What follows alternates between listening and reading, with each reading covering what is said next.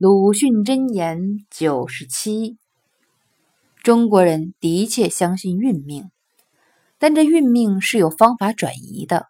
所谓没有法子，有时也就是一种另想道路，转移运命的方法。等到确信这是运命，真真没有法子的时候，那是在事实上已经十足碰壁，或者恰要灭亡之际了。